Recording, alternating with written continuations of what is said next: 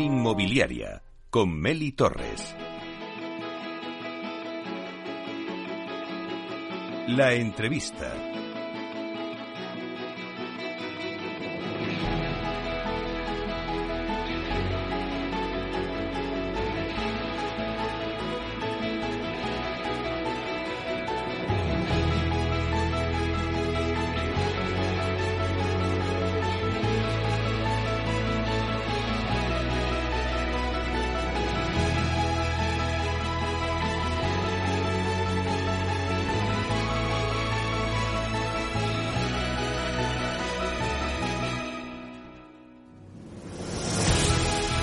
Pues hoy la entrevista de la semana tenemos un formato especial, una entrevista a dos bandas y está con nosotros Luis García Malo de Molina, que es director de operaciones de Aedas Homes, eh, promotora de referencia a nivel nacional, y Manuel Barrero, que es director de la actividad de hormigón de Holcim España, líder mundial en soluciones innovadoras y sostenibles para la construcción. Y vamos a abordar el tema de la sostenibilidad en la construcción desde los vertientes de los materiales.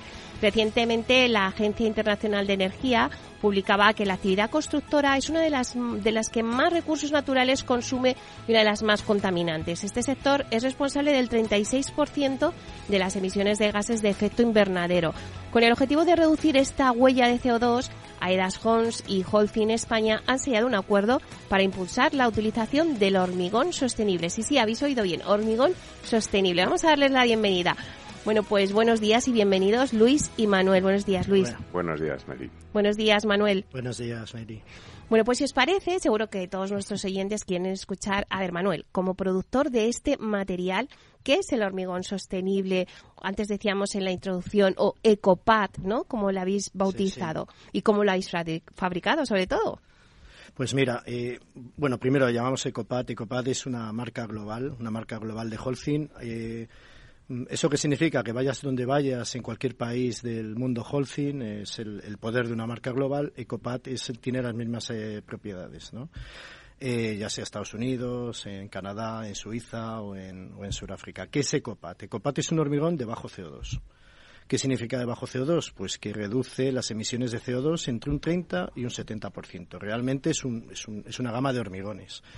Eh, esto no es que lo digamos nosotros y sea un acto de fe, sino que tenemos una declaración ambiental de producto, mm, eso es eh, una certificación por un tercero, en el cual hay un organismo oficial que te, no solo la parte CO2, porque siempre linkamos mucho en la construcción con, la descarbonización, con las reducciones de CO2, sino en otros muchos valores, te describe pues eh, lo que es lo que es el producto y lo que son eh, estas bajas emisiones. Entonces, así por resumir, que es Ecopat, una gama de hormigones que reducen el CO2, en, su huella CO2 entre un 30 y un 70%. ¿Y cómo lo habéis fabricado? ¿Es igual que los demás hormigones? A ver, yo te cuento un poco. El, 85% de las emisiones de CO2 de un hormigón son responsabilidad del cemento. O sea, al final un hormigón es áridos, arena, aditivos, cemento y agua. Eso parece muy sencillo, hay mucha ciencia detrás, pero, pero la realidad es que eh, del resto de materias primas, incluido el transporte hasta la obra, el 85% es responsabilidad en la fabricación del cemento. Entonces, eh, Ecopat está fabricado con un cemento en nuestra casa se llama EcoPlanet, siguiendo el mismo, el mismo branding, de bajas emisiones de CO2. ¿Qué es este cemento? Este cemento es un cemento que tiene una relación clinker-cemento, que es lo que te marca, eh, digamos, eh, las... Eh, contra más relación clinker-cemento, más emisiones de, de CO2, tiene una relación muy baja y tiene una serie de adiciones que están incluidas en la normativa española, pero que no suelen ser habituales, que hacen que esa relación clinker-cemento sea muy baja. ¿Vale? ¿Eso qué significa? Que ya de origen el cemento viene con un, entre 30 y 70% menos de emisiones de CO2.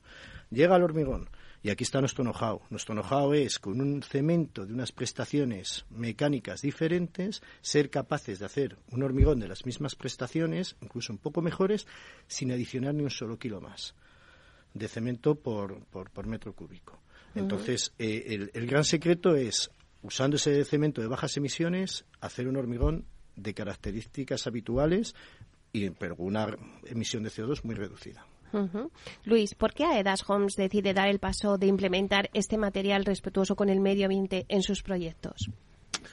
Pues mira, para llegar ahí, te diría la, sostenibilidad en la compañía nació con el nacimiento de la compañía. Ya en, eh, desde los inicios empezamos a, trazar lo que era nuestro libro verde, en el que incorporábamos todos los criterios en temas de sostenibilidad que podían incorporarse a nuestras promociones. Posteriormente eh, desarrollamos lo que lo que llamamos lo que es nuestro propio sello en tema de sostenibilidad, que lo llamamos Ecoliving en el que los gerentes, que son los responsables de nuestras promociones, eligen los, eh, los elementos a, incorporar a las promociones en términos de sostenibilidad y el, el sello lo que nos permite es certificar de alguna manera a nuestros clientes qué criterios han adoptado en sus viviendas y en las promociones en términos de, de sostenibilidad.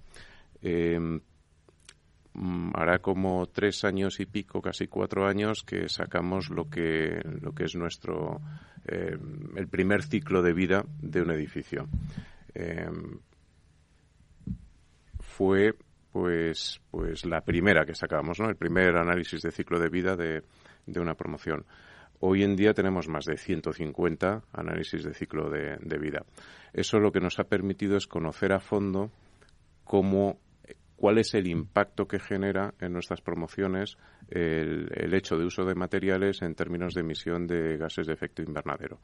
Bueno, el hormigón mm, supone uno de los que más afecta, ¿no? Estamos hablando de, que puede ser más de más del eh, el 20%, ¿no? En ese en ese ámbito tenemos que actuar de alguna manera, ¿no?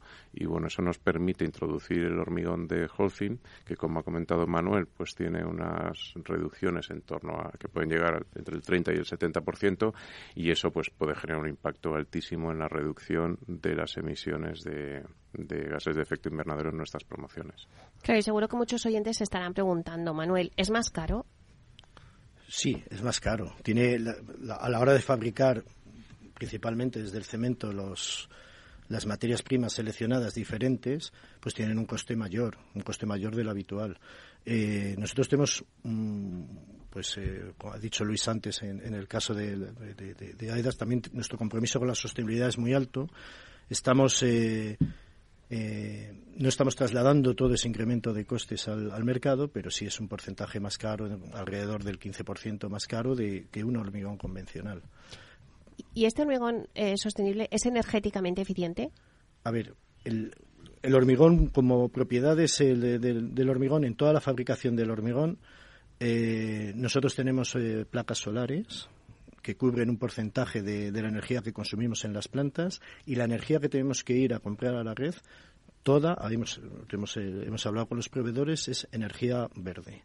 Con lo cual, tanto en este como en cualquier hormigón que, que fabrica Holcim España, toda la energía consumida es o de autoconsumo o es de, energía verde. En cuanto a las propiedades del hormigón, digamos que es un hormigón de bajo CO2 y a partir de ahí podemos tener todo el rango de hormigones que, especiales que podemos hacer. O sea, al final, eh, aquí estamos hablando, ya te digo, de, de, bajo CO2, pero con el hormigón se pueden hacer. Hay una infinidad de productos especiales. Yo te diría, el 50% de nuestras ventas hoy no es hormigón convencional. Si estamos hablando de innovación, diferenciación, el 50% hoy es hormigón estándar, el resto son otras cosas. Y entre ellos hay hormigones pues de, baja transmisión térmica, hay hormigones que permiten el reaprovechamiento del agua, etcétera, etcétera, etcétera. Entonces, eh, puede ser muy diverso en función de, las necesidades que, tenga el cliente. ¿Y qué significa que COPAT cuenta con una declaración ambiental de producto propio? es, un poco lo que te decía antes. O sea, los otros, mm, yo creo que por desgracia en el mundo de la sostenibilidad hay mucho greenwashing. Y Holcim tiene el compromiso eh, claro de ser totalmente transparente. La declaración ambiental de producto es una declaración de, lo que somos, hecha por un tercero, un organismo certificado, en el cual te dice, este hormigón tiene estas estas emisiones de CO2, estas emisiones de gases invernadero, etcétera, etcétera, etcétera. Ahora mismo, en el mundo del hormigón, eh, somos el único fabricante en España que tiene declaración ambiental de producto propia para algunos productos y luego hay una sectorial de la Asociación de Hormigón, ANEFO, para el hormigón convencional. Pero para hormigones de bajo CO2, es una declaración totalmente de transparencia y ya os digo, hecha por un tercero y certificada por, el organismo oficial. Luis, eh, ¿qué beneficios reporta a Edas Homes este hormigón sostenible y no solamente a Edas Homes, sino al cliente final, al comprador de viviendas? Bueno, a nosotros claramente nos ayuda a rebajar la huella de, carbono mm, de nuestras promociones. En, concreto, nuestro plan estratégico eh, tenemos el compromiso de reducir las emisiones hasta en un 50%. Eh, y al cliente final, pues lo que está recibiendo es una vivienda más sostenible y más, más respetuosa con el medio ambiente, ¿no? que es algo que hoy todavía no se percibe, pero sí vamos, no se percibe mucho, pero sí vamos viendo que poco a poco cada vez está teniendo mayor afección. Hacemos encuestas a nuestros clientes si valoran de las medidas en temas de sostenibilidad que incorporamos a las promociones, si las, las valoran de manera positiva y el resultado que recibimos de las encuestas que realizamos es muy positivo.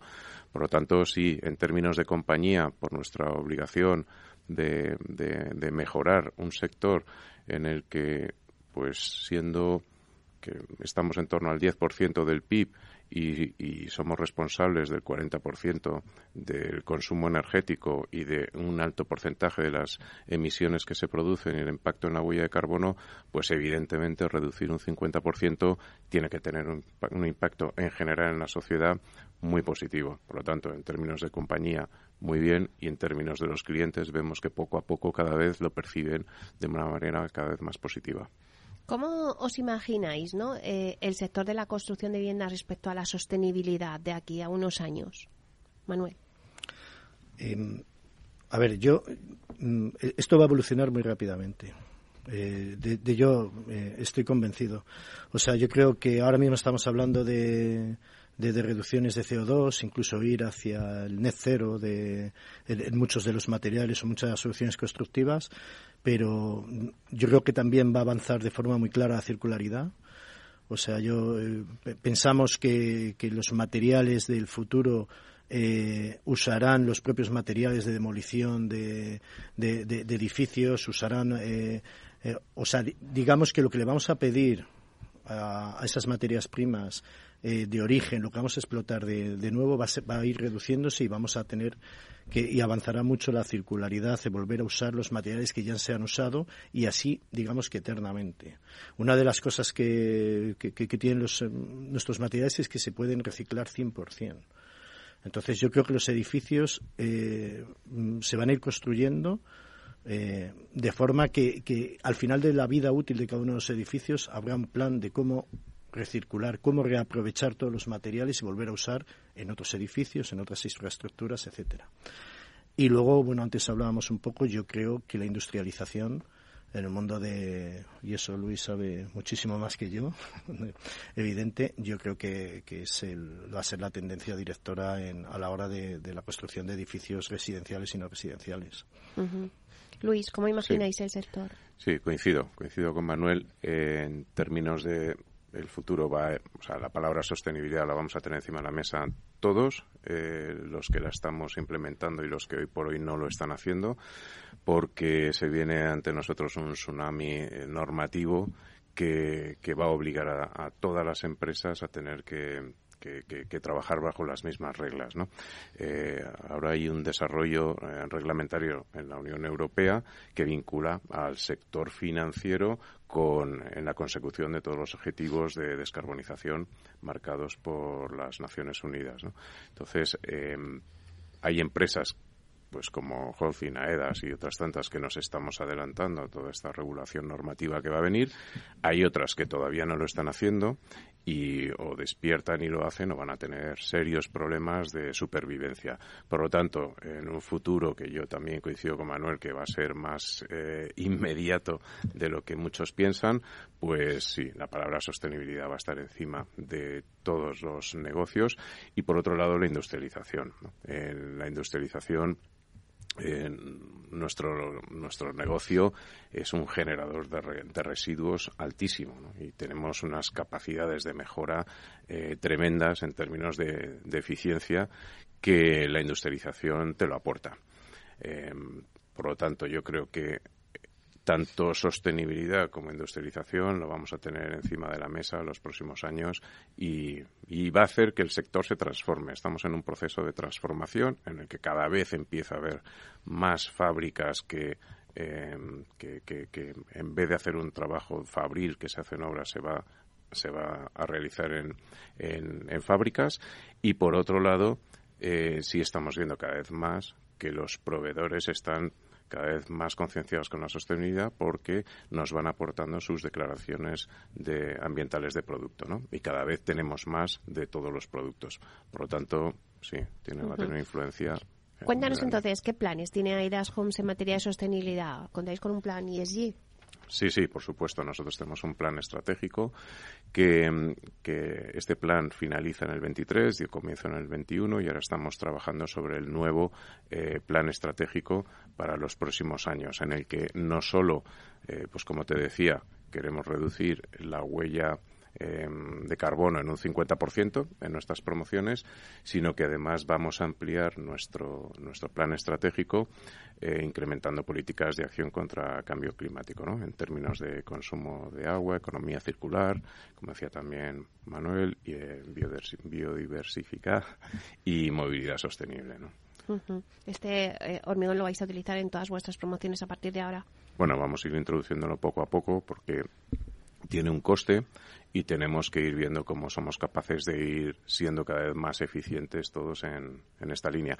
Eh, vamos, no nos cabe la menor duda de que el futuro será tendremos que utilizar todos este tipo de hormigones. Bueno, ya para finalizar habéis hablado de pues un poco la descarbonización, ¿no? De la en la construcción. ¿Qué se necesita para impulsar, os lo pregunto a los dos, qué se necesita para impulsar definitivamente la descarbonización en la construcción? O sea, ¿qué podrían hacer las administraciones? Eh, incentivos fiscales, no sé, eh, Manuel.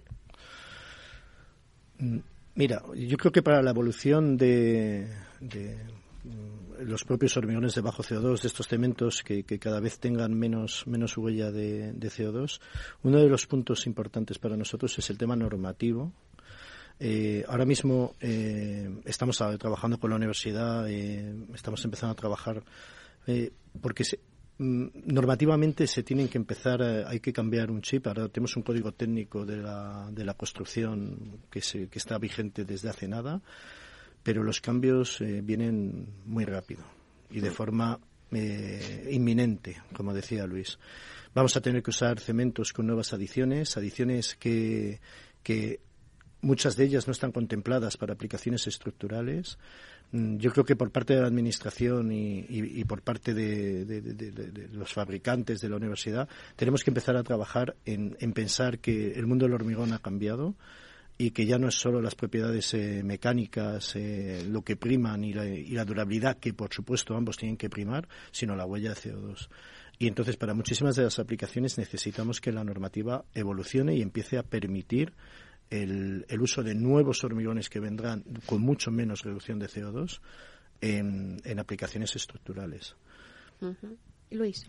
Pues yo te diría que la Administración tiene que poner las mismas reglas de juego para todos.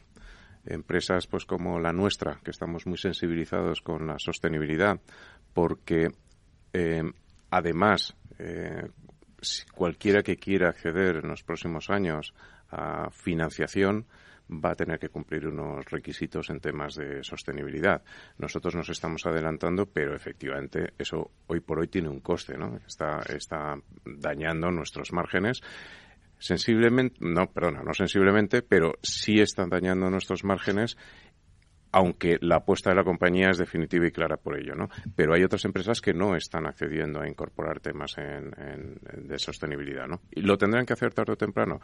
Pero ahora lo que a nosotros nos gustaría es que hubiera una, las mismas reglas, las mismas reglas para todos. Por ejemplo, en Dinamarca eh, la administración ha obligado a que las, pues una, una, promoción inmobiliaria viene a emitir del orden de unos 20, 20 kilos eh, por metro cuadrado año ¿no? en emisiones de, de CO2 En Dinamarca han fijado que el máximo permitido en emisiones sea de 12 kilos. Bueno, eso es una reducción eh, pues, pues en torno a un 40% ¿no? de, lo, de, lo, de lo que viene a ser eh, una construcción tradicional. Bueno, las mismas reglas para todos, que todos juguemos bajo, el mismo, bajo las mismas reglas de juego. Eso tarde o temprano va a llegar. Nosotros, pues ahora estamos apostando y nos estamos adelantando, pero esto va a llegar tarde o temprano. Entonces, cuanto antes lo impulse la Administración, mejor. Claro, me decías, esto va a llegar. Ya el sector de la construcción, el sector de la promoción residencial está concienciado en hacer una vivienda sostenible. Pero por parte de los compradores, antes me decías, bueno, ya están interesados en decir, oye, yo es que quiero tener una casa sostenible, ¿no? Ahí también la respuesta está siendo evolucionando a la vez o a la par que los promotores o constructores. Sí. Gran parte de nuestros compradores son extranjeros. Tenemos mucha vivienda en costa y gran parte de, nuestros compradores son extranjeros. Los extranjeros hoy por hoy en temas de sostenibilidad lo perciben mucho más que todavía el, nuestro cliente local. Pero, pero la, a todos les hacemos la misma encuesta ¿no? y el nivel de satisfacción con los criterios de sostenibilidad pues hoy por hoy están por encima del 60% y vamos viendo comparado con años anteriores pues que estaban en torno al 50%. O sea que cada vez la percepción es mayor pero llega siempre un poco más tarde. También tienes tú esa percepción, Manuel, que no solamente la empresa, la construcción, la, la promoción, sino eh, la sociedad.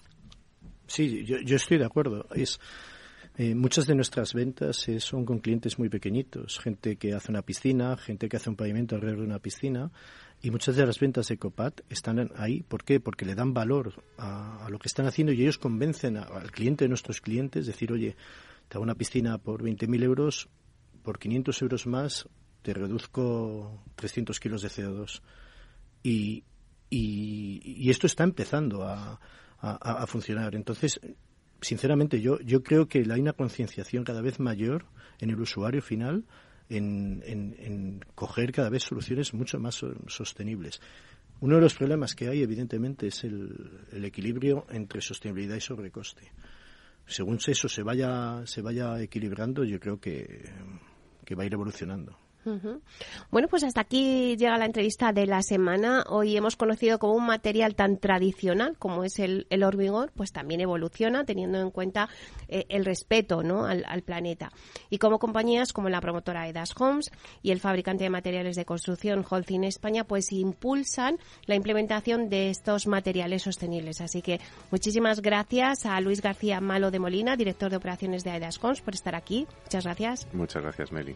También gracias a Manuel Barrero, director de la actividad de hormigón en Holcim España. Muchísimas gracias. Gracias, Meli. Bueno, pues un placer. Hoy hemos aprendido algo más sobre el hormigón sostenible. Seguiremos a ver cómo evoluciona todo esto. Muchas gracias. Gracias.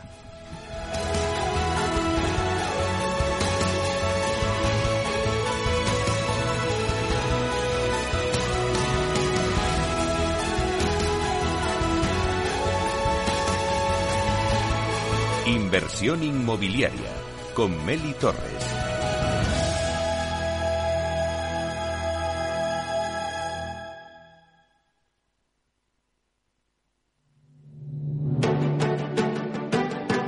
Una piscina infinita, una terraza con vistas, un gran salón para invitar a la familia o todo a la vez. No importa lo que estés buscando para tu nueva casa, en Aedas Homes lo hacemos realidad. Entra en aedashomes.com y sal de la fila de los que sueñan. Aedas Homes, tu casa, por fin.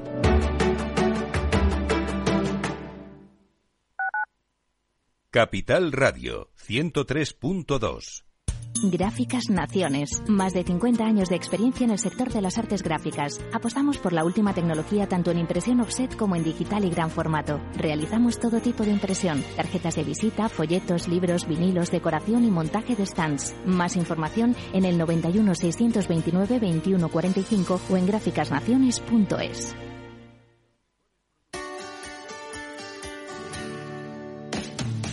Todos los viernes a la una de la tarde en Capital Radio tienes una cita con Humanos en la Oficina, el programa de radio más divertido y de mayor influencia en el mundo del capital humano, donde las empresas y organizaciones dan voz al talento que trabaja día a día en la oficina. Un formato pionero creado por el galardonado speaker internacional Miguel Ángel Pérez Laguna.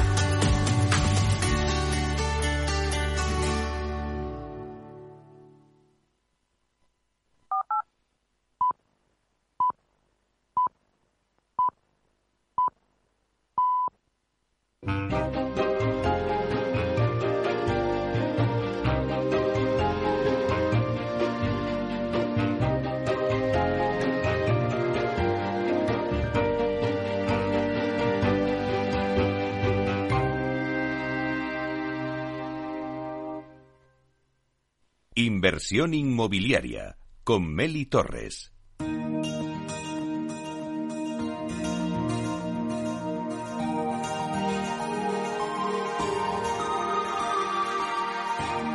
En nuestra sección La Vía Sostenible con Vía Ágora, os contamos la transformación de la vivienda del futuro enfocada en una construcción sostenible como pilar principal.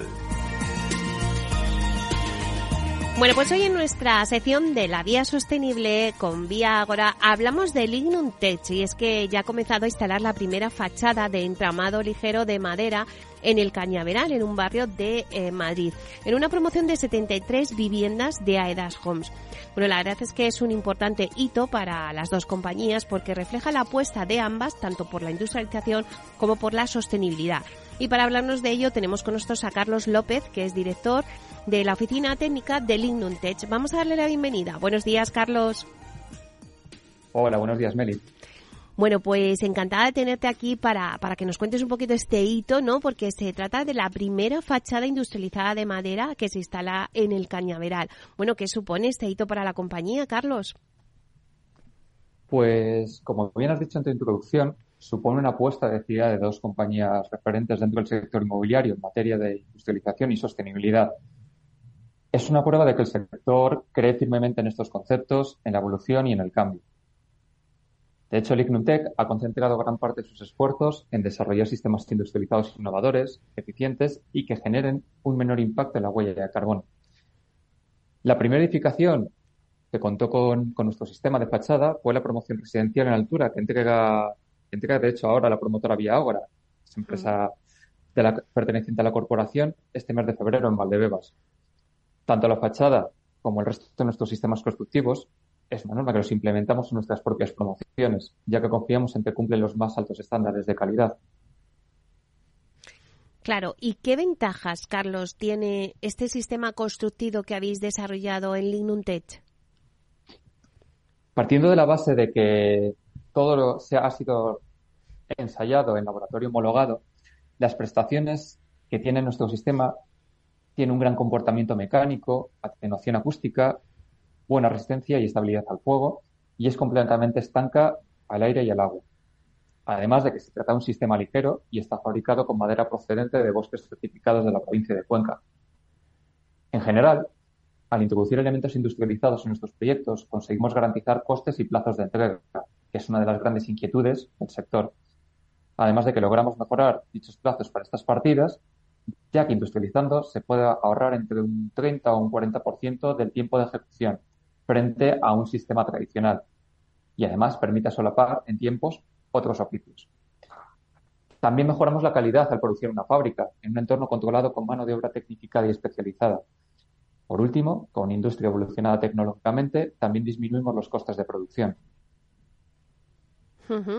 Claro, se trata eh, de un sistema de, fachada técnicamente avanzado y diferencial con un rendimiento 10 veces superior al de otros sistemas tradicionales, como, como has comentado alguna vez.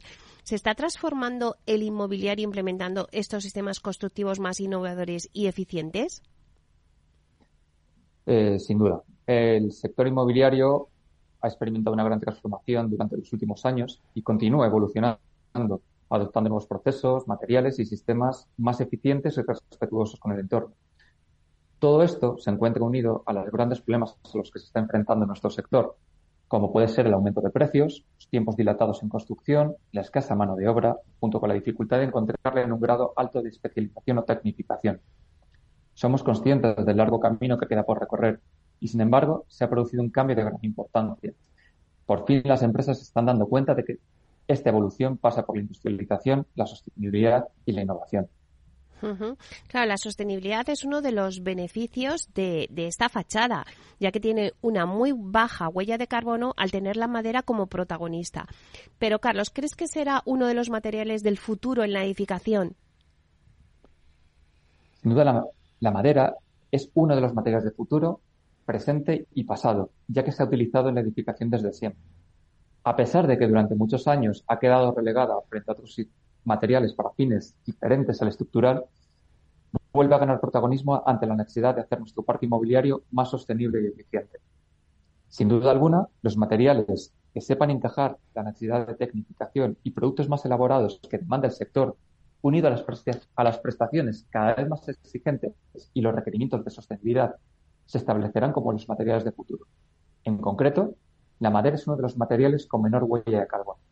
Permite la tecnificación en múltiples productos elaborados con otras prestaciones y se ha demostrado que tiene múltiples ventajas si lo comparamos con otros materiales en este campo. En Lignum Tech, la verdad es que estáis realizando una intensa labor para impulsar materiales más respetuosos con el, el, entorno, como la madera. ¿Crees que la industria necesita mayor formación sobre los beneficios de este material en la construcción? Pues es un hecho que siempre que el sector intente introducir nuevas técnicas y materiales, se debe acompañar de una labor de información. Cómo se ajusta la normativa exigente y qué puntos mejora respecto a la oferta actual. En particular, hay mucho desconocimiento en torno a la madera en la edificación, incluso a veces entre los perfiles más técnicos. En Lignum estamos realizando una intensa labor de divulgación para desmitificar falsos mitos y poner en valor sus características diferenciadoras. Es uno de los materiales con mejores prestaciones y si queremos y debemos cumplir con los objetivos de desarrollo sostenible, no será posible si no comenzamos a emplear materiales que demuestren tener un menor impacto de CO2 durante su fabricación, puesta en obra y servicio. Claro que sí, pues muchísimas gracias, Carlos López, director de Oficina Técnica de Linuntech, por contarnos, pues bueno, en la primera fachada industrializada de madera que se ha instalado en el Cañaveral, en esas 73 viviendas de Aedas Homes. Un placer. Pues muchísimas gracias a vosotros, Meli, y espero veros en el futuro. Sí, sí, claro que sí. Además, nos has eh, enseñado mucho hoy con esta vía sostenible. Muchísimas gracias. Gracias a vosotros. Un saludo. Hasta pronto.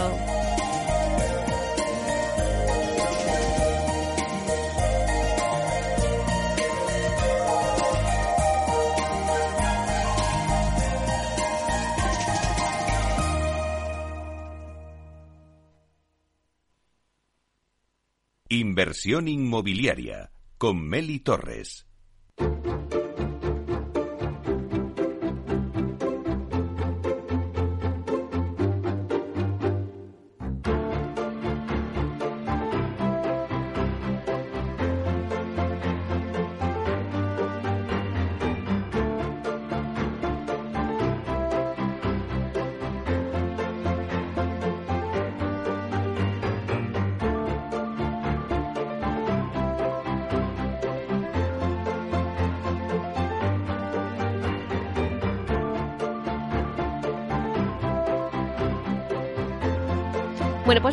Con nuestro análisis de mercado y es que Tenitasa ha elaborado su informe anual sobre los precios máximos y mínimos de la vivienda en las principales ciudades españolas. Un estudio donde se constata que el mercado sigue resistiendo al alza con un incremento medio de precios del 4%.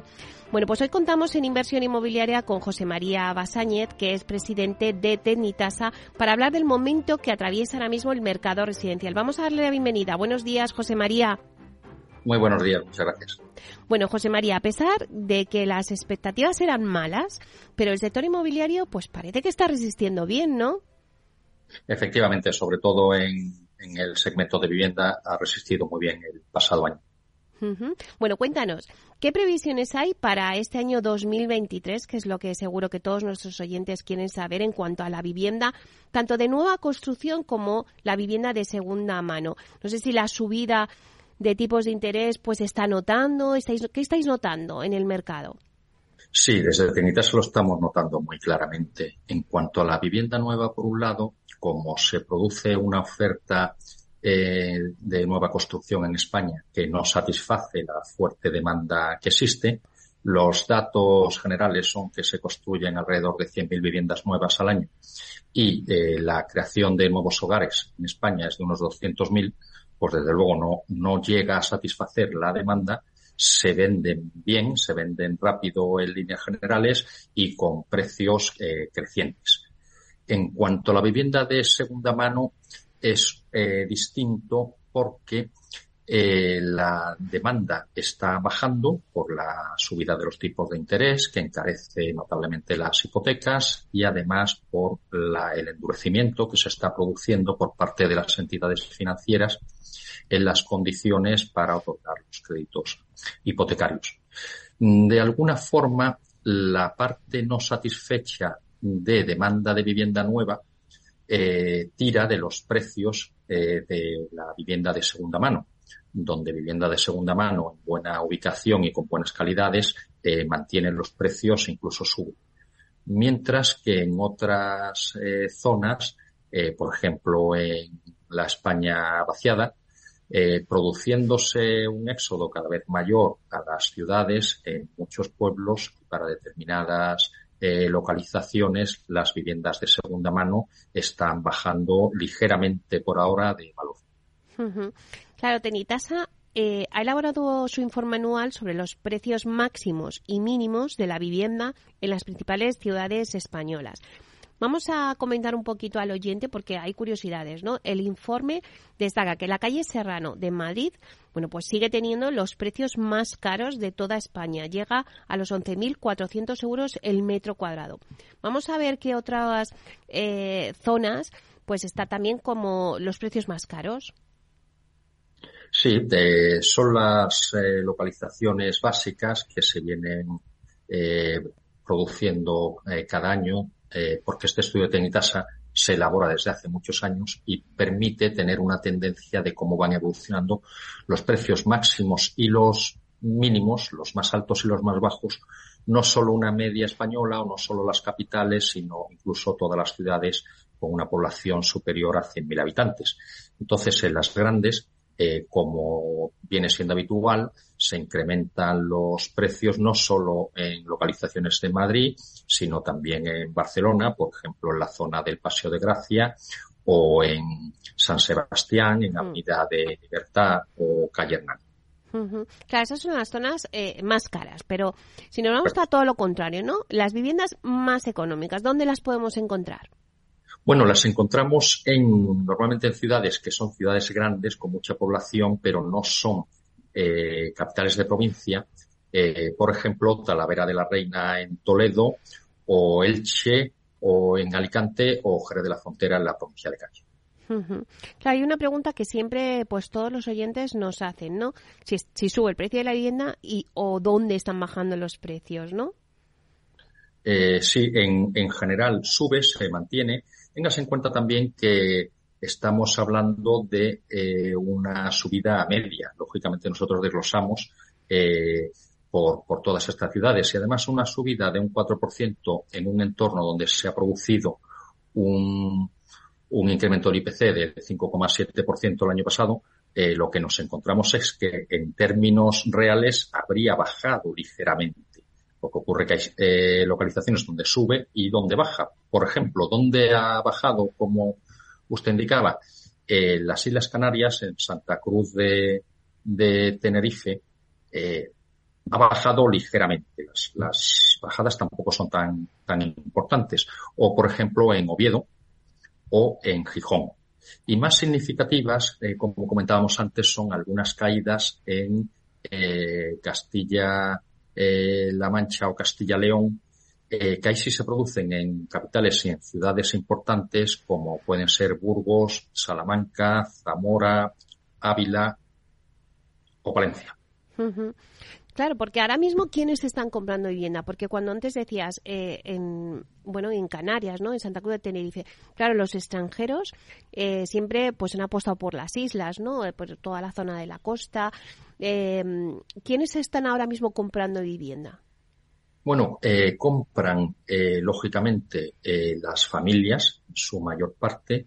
También compran algunos inversores o fondos eh, en muchos casos para destinarlas al alquiler y la demanda de compradores extranjeros en España siempre ha sido bastante importante mm, en una horquilla que normalmente ha estado entre el 10 y el, y el 15% de todas las viviendas que se eh, compraban cada año. Luego, durante la pandemia, con el confinamiento, efectivamente la, la compraventa extranjera disminuyó bastante y una vez pasado el confinamiento se aceleró muy rápido. Eh, normalmente pensamos que por la mm, demanda que estaba embalsada y que no se había satisfecho durante este periodo.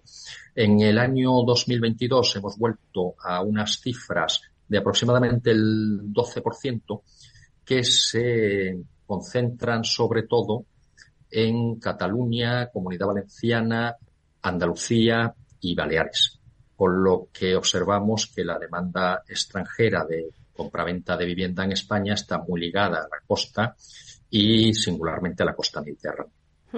Ahora que has comentado algunas de las de las ciudades, por ejemplo Málaga, Málaga ha pegado eh, un salto tremendo. Málaga ahora mismo no hay promotor que no esté construyendo en Málaga, que se quiera comprar en Málaga. Ahora mismo Málaga se ha puesto en cabeza. Siempre decíamos como Madrid, Barcelona, pero es que Málaga ya está ahí en el top, ¿no? Sí, Málaga ha subido mucho. Eh, la, ciudad de Málaga nos referimos eh, precisamente porque está siendo la ciudad con más dinamismo en los últimos años de la comunidad de Andalucía se están concentrando muchas empresas, eh, cada vez más personas residen en Málaga, está creciendo mucho y lógicamente la afluencia de capital es importante. También en Málaga se produce que en otras localizaciones, como por ejemplo Marbella, Puerto Banús, han sido siempre destinos de vivienda con una demanda muy de lujo y muy vinculada también a compradores extranjeros. Bueno, José María, e-, eres un experto en el sector inmobiliario de hace muchos años y sí que me gustaría que pudiéramos analizar un poquito pues cuáles son los retos a los que se enfrenta el sector este año 2023, que además es que es un año electoral. Tenemos por delante dos elecciones, con lo que ello implica que a veces pues se habla de muchas propuestas, ¿no? Cada partido en materia de vivienda, luego se paraliza un poco todo, entonces, bueno, pues qué va a pasar en este año? ¿Cuáles son los retos a los que se enfrenta el sector? Bueno, los retos a los que nos enfrentamos en el sector inmobiliario y en la vivienda en particular eh, tienen mucho que ver con la, seguridad jurídica que se produzca por parte de nuestros gobernantes en el mercado.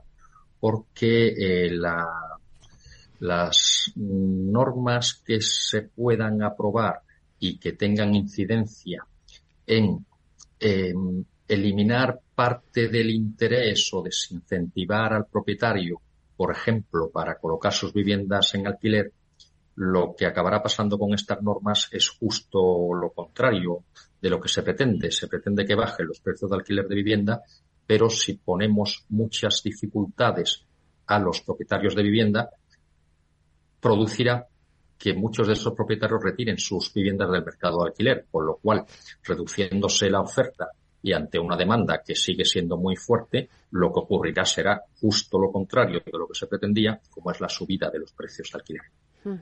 Y luego también hemos tenido un año muy revuelto que si la subida de los costes de los materiales de construcción, por otro lado también la falta de mano de obra, todo eso encarece también la vivienda, pero sobre todo también lo principal y de lo que a veces nos olvidamos es que la materia prima es el suelo y entonces, el no tener suelo disponible, que también es otro de los retos en los que siempre, pues todos los expertos del sector incidís en que hacen falta, pues agilizar todos los trámites burocráticos y los planes urbanísticos y desarrollo del suelo, ¿no? No sé si 2023 va a ser un año en donde se puedan, ¿no? Agilizar esos procesos o, o se vaya caminando hacia ello. Mm, se está produciendo en determinadas comunidades una agilización en la gestión del suelo, que lógicamente es básico para la promoción de nueva vivienda, y sobre todo en la vivienda social. Actualmente se habla, como no podría ser de otra forma, muchísimo de vivienda social, eh, dado que la vivienda pues es el quinto pilar básico del estado de bienestar. En este sentido, lo que nos ocurre en España es que tenemos muy poca vivienda social en relación al total del parque de vivienda existente en el país. Aquí no llegamos al 2% cuando en los países de nuestro entorno estamos alrededor del 8 o del 10% y en algunos superan el 15%. Eh, el aumento de la oferta eh, entendemos que debería de realizarse con la construcción, con la promoción de vivienda social en la cual es básico la colaboración público-privada, de tal forma que existe mucho suelo público que, bien conveniado con el promotor privado, permitiría construir mucha vivienda social, bien para la venta o bien para el alquiler, y además en este convenio se podría perfectamente definir el estrato de población eh, más desfavorecida a la cual se podrían destinar todas estas viviendas nuevas. Además, no sé si estás de acuerdo conmigo, José María, pero eh, los dos pilares ahora mismo donde están centrándose todo el sector de la construcción residencial es eh, la sostenibilidad y la industrialización. O sea, es como mm, algo, unas líneas muy marcadas, ¿no? del sector que va cogiendo para este 2023. Eh, correcto, la sostenibilidad es un es un parámetro básico que se está desarrollando. Sin sostenibilidad no habrá vivienda. Esto implica que todas las viviendas que se están construyendo tienen eh, unos altos grados de eh, sostenibilidad y esto se produce también en las eh, reformas y rehabilitaciones. ahora, como sabemos, hay fondos europeos que permiten subvencionar parte de los costes de las reformas y rehabilitaciones en la vivienda de segunda mano y se imponen medidas cada vez más estrictas en cuanto a sostenibilidad en la construcción de vivienda nueva. Bueno, ya para terminar, eh, sí que muchos de nuestros oyentes siempre nos preguntan también, que te, hago te traslado la pregunta, ¿es un buen momento para comprar una vivienda? Bueno, es un momento tan bueno o tan malo como cualquier otro. Dependerá de la necesidad y de la capacidad de cada comprador, de forma que pueda optar por comprar vivienda nueva o pueda optar por segunda mano o incluso eh, podría tener acceso en condiciones ventajosas a vivienda social si se desarrollara como Bueno, pues muchísimas gracias, José María Basañez, presidente de Tecnitasa, eh, por contarnos un poco también eh, vuestro informe y también hacer este análisis del mercado. Un placer. Muchísimas gracias. Hasta pronto.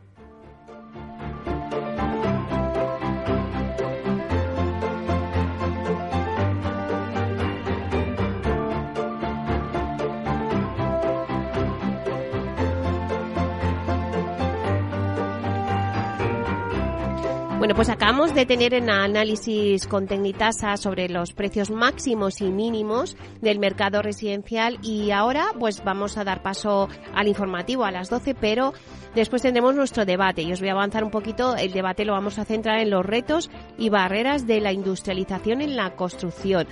Bueno, pues la verdad es que la edificación en España es con diferencia eh, la actividad menos industrializada de las pertenecientes al sector secundario. Este hecho se debe a un gran abanico de factores económicos, sociales, industriales, sin embargo, eh, el más probable es que tradicionalmente la construcción en nuestro país se ha realizado siempre de un modo casi artesanal, confiando en muchas ocasiones, pues por ejemplo, en que la seguridad de un edificio o la pulcritud de un ferralla o la pericia de un soldador, pues lo que haga eh, que sea el edificio perfecto, ¿no? Y es, también eh, lo que hace imprescindible, pues es un control exhaustivo a pie de obra para asegurar, pues que se dé un buen resultado final, ¿no? A pesar de esto, pues es llamativo, ¿no? La poca cualificación de la mano de obra que hay en España. En este contexto se hace aún más urgente la introducción de la industrialización ¿no? en el proceso constructivo. No solamente con la industrialización se consigue pues que el producto sea óptimo en cuanto a aspecto y uniformidad, sino que también se aumenta su calidad y se sistematiza el control de esta. Pero sobre todo se potencia la eficacia constructiva debido al incremento de la producción y el descenso de los plazos y de los costes. Bueno, pues la verdad es que llevamos varios años escuchando la palabra industrialización dentro de nuestro sector inmobiliario y poco a poco vamos viendo que empieza a ser una realidad. Vemos como el Plan Vive Madrid, las viviendas pues ya son industrializadas, por lo que ya se están dando pasos ¿no? hacia este nuevo sector donde la industrialización está presente. En el debate de hoy vamos a analizar la situación bien de la que venimos, luego también la situación actual y luego también la que eh, anhelamos, ¿no? A corto, pues, pues en un corto espacio de tiempo, ¿no? Todo esto en lo que se refiere a industrialización. Pero también tenemos que, pues, que ser sinceros con nosotros mismos, ¿no? Y, eso explica eh, analizar las barreras a las que nos enfrentamos para que sea una realidad. Y también los retos a los que tenemos por delante, ¿no? Todos, todos los agentes que intervienen en la cadena de valor en la construcción de una vivienda, ¿no? Y de cada uno de los agentes que, que intervienen en este proceso constructivo, para que al final la industrialización pues sea efectiva en el futuro, eh, que es el que estamos todos esperando, ¿no? En el debate para hablar de todo esto vamos a contar con Laura Monzón, que es directora de consultoría en Almar Consulting. Luego también tenemos a Juan Manuel Borrás, que es director de operaciones en Culmia, a Paula Mayo, que es arquitecta técnico en CPO Aparejadores, y José Manuel Villanueva, cofundador de la constructora 011H. Pues nada, a las 12 os esperamos.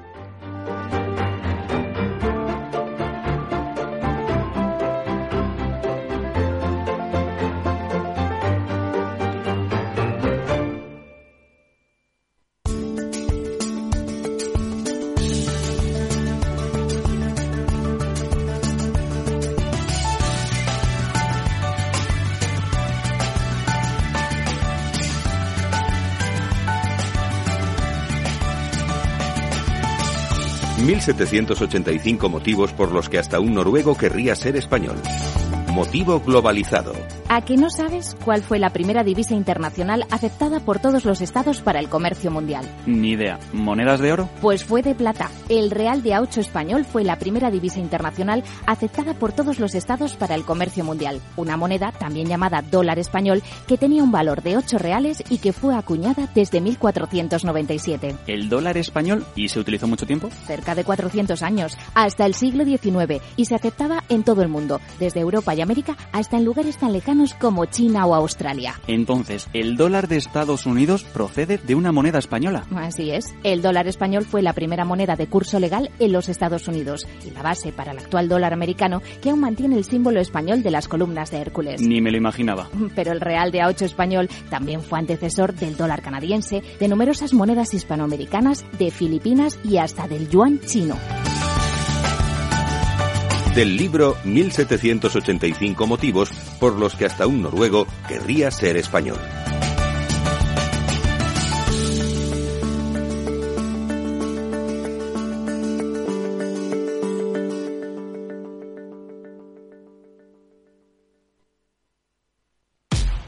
Al mal tiempo, mala helada. El cambio climático lo ha cambiado todo y los riesgos son más y más imprevistos, como las lluvias, las heladas o el pedrisco. Por eso necesitas un buen seguro agrario que garantice tu tranquilidad. Y ahora es el momento de contratar tu seguro de frutales. Agroseguro. Trabaja sobre seguro. Capital Radio 103.2 Capital Radio lanza el nuevo formato de Cripto Capital, todos los lunes a las 3 de la tarde con el maestro de trading algorítmico Carlos Puch Sajibela. Lo que nadie te cuenta, escúchalo en Cripto Capital. Disfruta de la mejor cocina gallega en Montes de Galicia. Todo un clásico moderno en el barrio de Salamanca. Disfruta de la variada dieta atlántica, de las mejores carnes y pescados tratados con respeto y transparencia y regados con una de las mejores bodegas de la zona. En grupo, en familia o en pareja, Montes de Galicia te ofrece el espacio perfecto en cada ocasión. Esto te estás perdiendo si no escuchas a Luis Vicente Muñoz en Capital, La Bolsa y la Vida. Antonio Garamendi, presidente de la COE. Habría que evaluar, eh, y para eso también está la mesa, nos podríamos sentar, y me da igual si hubiera que cambiar la ley, un salario mínimo que se acogiera o que se acoplara eh, a cada uno de los territorios de este país, porque la realidad es que la propia negociación colectiva también va en función de esos territorios. Es diferente cuando vemos el convenio del metal, por ejemplo, pues de Vizcaya es muy diferente al convenio del metal de otra provincia, e incluso del propio País Vasco. Y yo creo que esa es la realidad eh, y es por eso por lo que estamos diciendo este tema. No te confundas. Capital, la bolsa y la vida con Luis Vicente Muñoz, el original.